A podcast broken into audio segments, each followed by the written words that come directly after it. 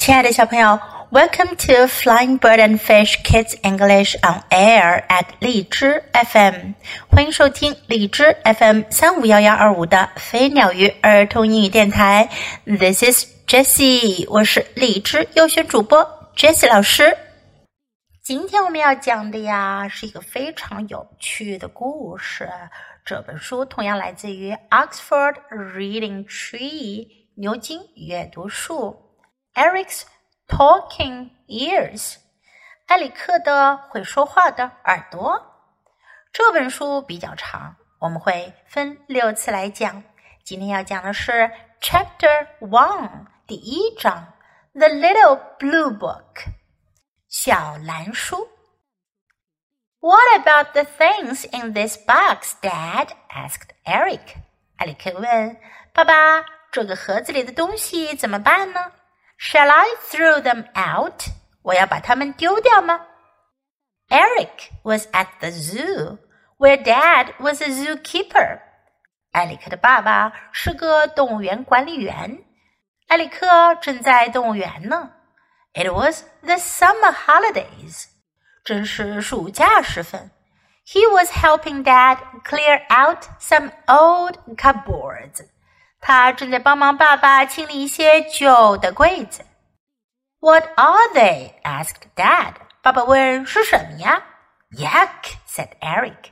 They are animals' ears, loads of them. 艾利克说：“耶，都是动物的耳朵，好多好多。” That's disgusting, said Dad. Get rid of them.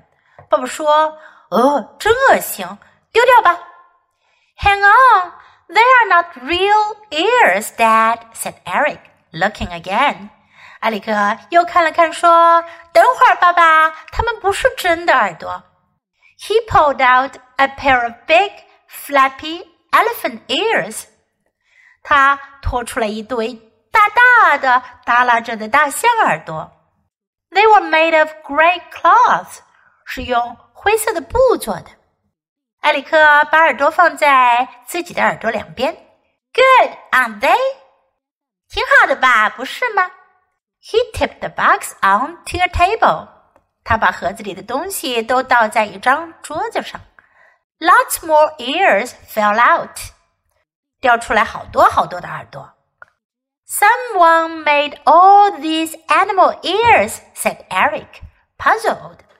艾利克很迷惑地说：“有人做了这么多动物耳朵，What for？是用来干什么的呢？”Dad looked puzzled too。爸爸看上去也很困惑。Then he said, "Wait a second. Is there a book with the ears and a hat?" 然后他说：“等一会儿，是不是耳朵中还有一本书呀？还有一顶帽子？” Eric picked a tatty blue notebook out of the heap of ears. 埃里克从耳朵堆中拖出了一本破破烂烂的蓝色笔记本。Is this weird thing a hat? He asked Dad.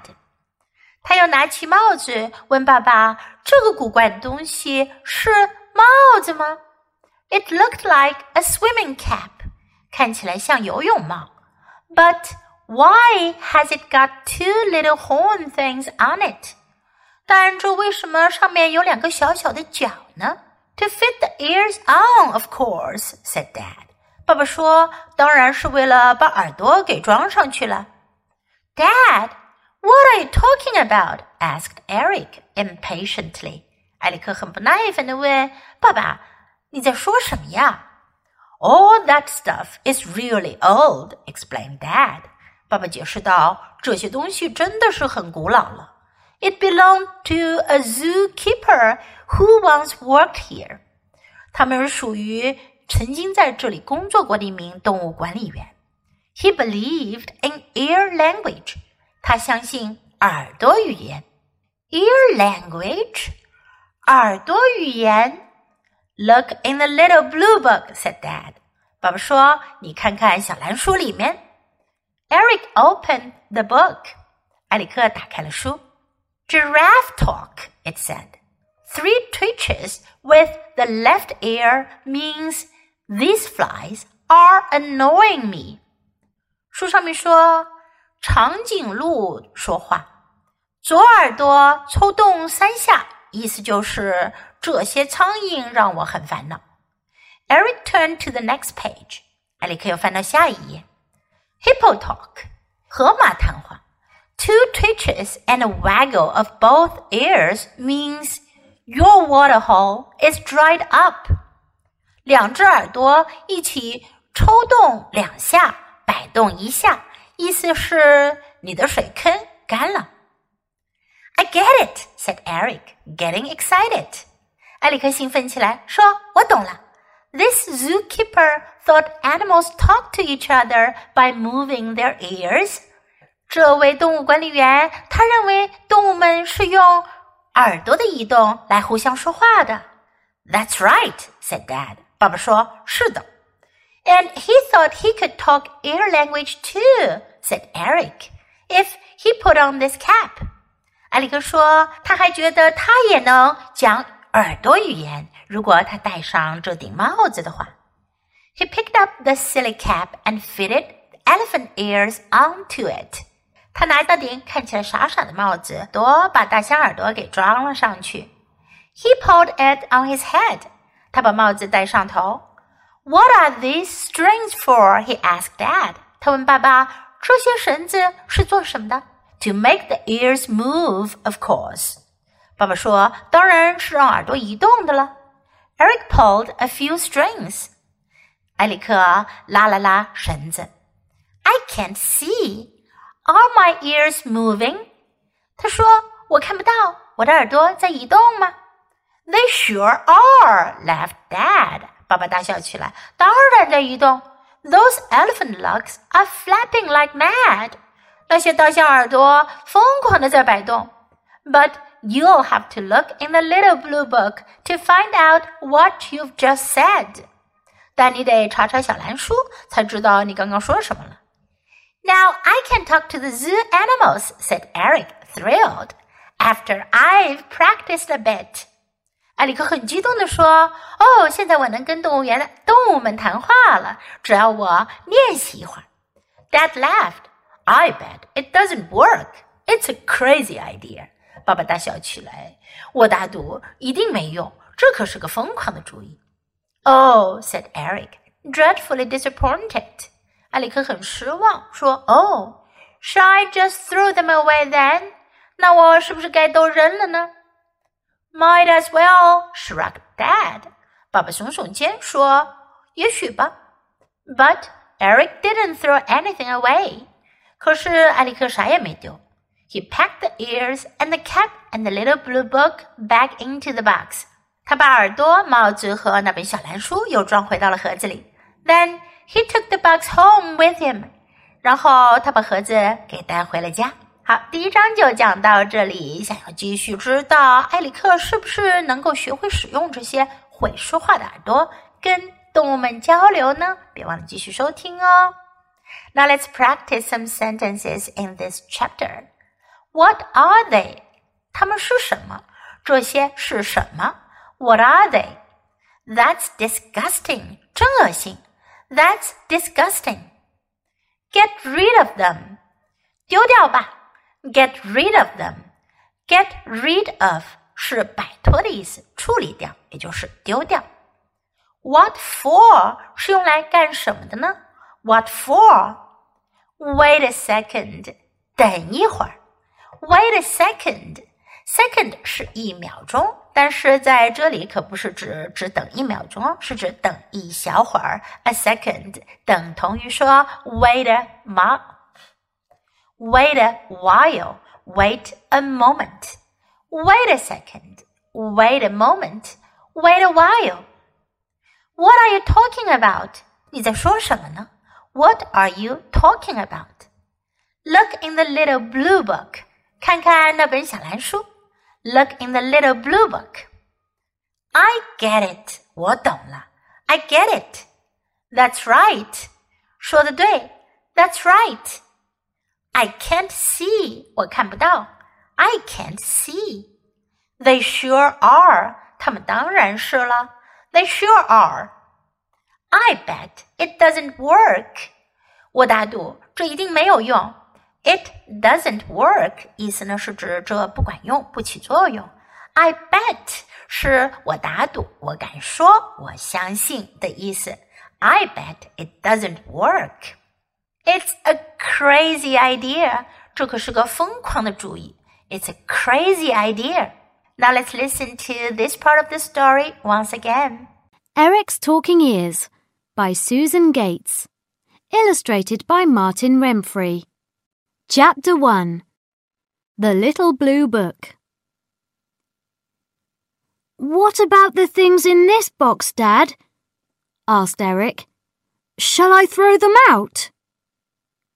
Eric was at the zoo, where Dad was a zookeeper. It was the summer holidays. He was helping Dad clear out some old cupboards. What are they? asked Dad. Yuck, said Eric. They're animals' ears. Loads of them. That's disgusting, said Dad. Get rid of them. Hang on. They're not real ears, Dad, said Eric, looking again. He pulled out a pair of big flappy elephant ears. They were made of grey cloth. Good, aren't they? He tipped the box onto a table. Lots more ears fell out. Someone made all these animal ears, said Eric, puzzled. What for? Dad looked puzzled too. Then he said, Wait a second. Is there a book with the ears? And a hat? Eric picked a tatty blue notebook out of the heap of ears. Is this weird thing a hat? He asked Dad. It looked like a swimming cap. But why has it got two little horn things on it? To fit the ears on, of course, said Dad. Dad, what are you talking about? asked Eric impatiently. All that stuff is really old, explained Dad. It belonged to a zookeeper who once worked here. He believed in ear language. Ear language? Look in the little blue book, said Dad. Eric opened the book. Giraffe talk, it said. Three twitches with the left ear means, These flies are annoying me. Eric turned to the next page. Hippo talk. Two twitches and a waggle of both ears means, Your water hole is dried up. I get it, said Eric, getting excited. This zookeeper thought animals talk to each other by moving their ears. That's right, said Dad. And he thought he could talk ear language too, said Eric, if he put on this cap. He picked up the silly cap and fitted elephant ears onto it. He pulled it on his head. What are these strings for? he asked Dad. To make the ears move, of course. Eric pulled a few strings. I can't see. Are my ears moving? They sure are, laughed Dad. Those elephant lugs are flapping like mad. But you'll have to look in the little blue book to find out what you've just said. Now I can talk to the zoo animals, said Eric, thrilled. After I've practiced a bit. Dad laughed. I bet it doesn't work. It's a crazy idea. Oh, said Eric, dreadfully disappointed. Shall I just throw them away then? Might as well, shrugged Dad. But Eric didn't throw anything away. He packed the ears and the cap and the little blue book back into the box. Then he took the box home with him. 小朋友，你喜欢今天的故事吗？记得给 Jess 老师点赞哦！还有，别忘了下载到手机上收听，更方便哦。Thanks for listening. Until next time. Goodbye.